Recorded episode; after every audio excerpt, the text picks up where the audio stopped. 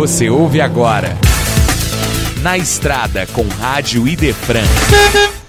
No 18º Congresso Estadual de Espiritismo, a visão espírita sobre o aborto, parte 3, com Alberto Almeida. Os anencéfalos foi uma pisada de bola no Supremo, do Supremo Tribunal Federal, que aliás de há muito assumindo o papel de legislador do país, sem o selo, e fez uma sessão, uma concessão, mediante as medidas dos partidos políticos para a liberação do aborto e fez uma sessão de uma concessão para o aborto dos chamados ditos anencéfalos. Para o Espiritismo, não existe o anencéfalo é, completamente, existe uma, uma, uma pequena ausência de parte do encéfalo.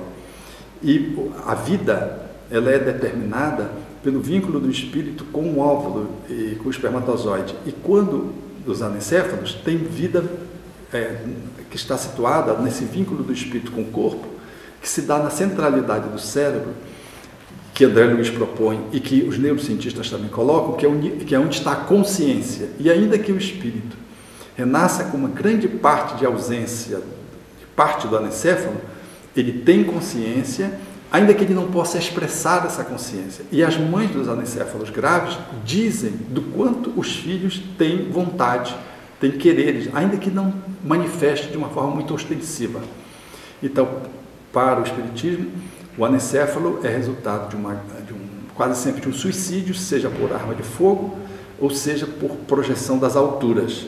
E de que aquela encarnação é uma encarnação abençoada para aquele espírito que habitualmente vive os nove meses dentro do útero, alguns dias, algumas semanas e às vezes alguns anos, dependendo do tamanho da lesão que tem no cérebro, e que essa encarnação curta é um, um atendimento como se fosse de CTI ou de UTI, recuperando o espírito para que ele possa lograr êxito numa próxima existência.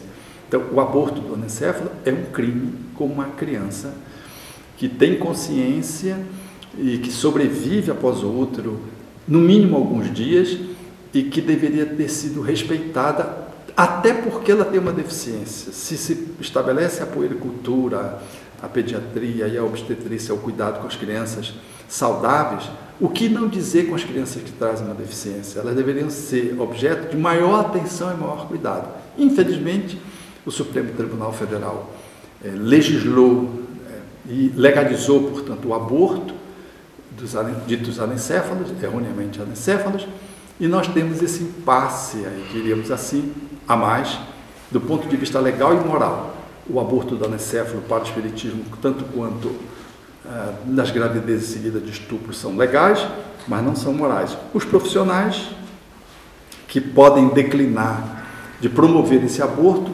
por foro íntimo e, portanto, o Estado caberia a tomar uma providência de colocar um outro profissional que se acha sincrônico com essa possibilidade de fazer o aborto sem estar cometendo nenhum crime. Aí é uma questão de consciência. Esse foi na Estrada com Rádio Idefran, no 18º Congresso Estadual de Espiritismo.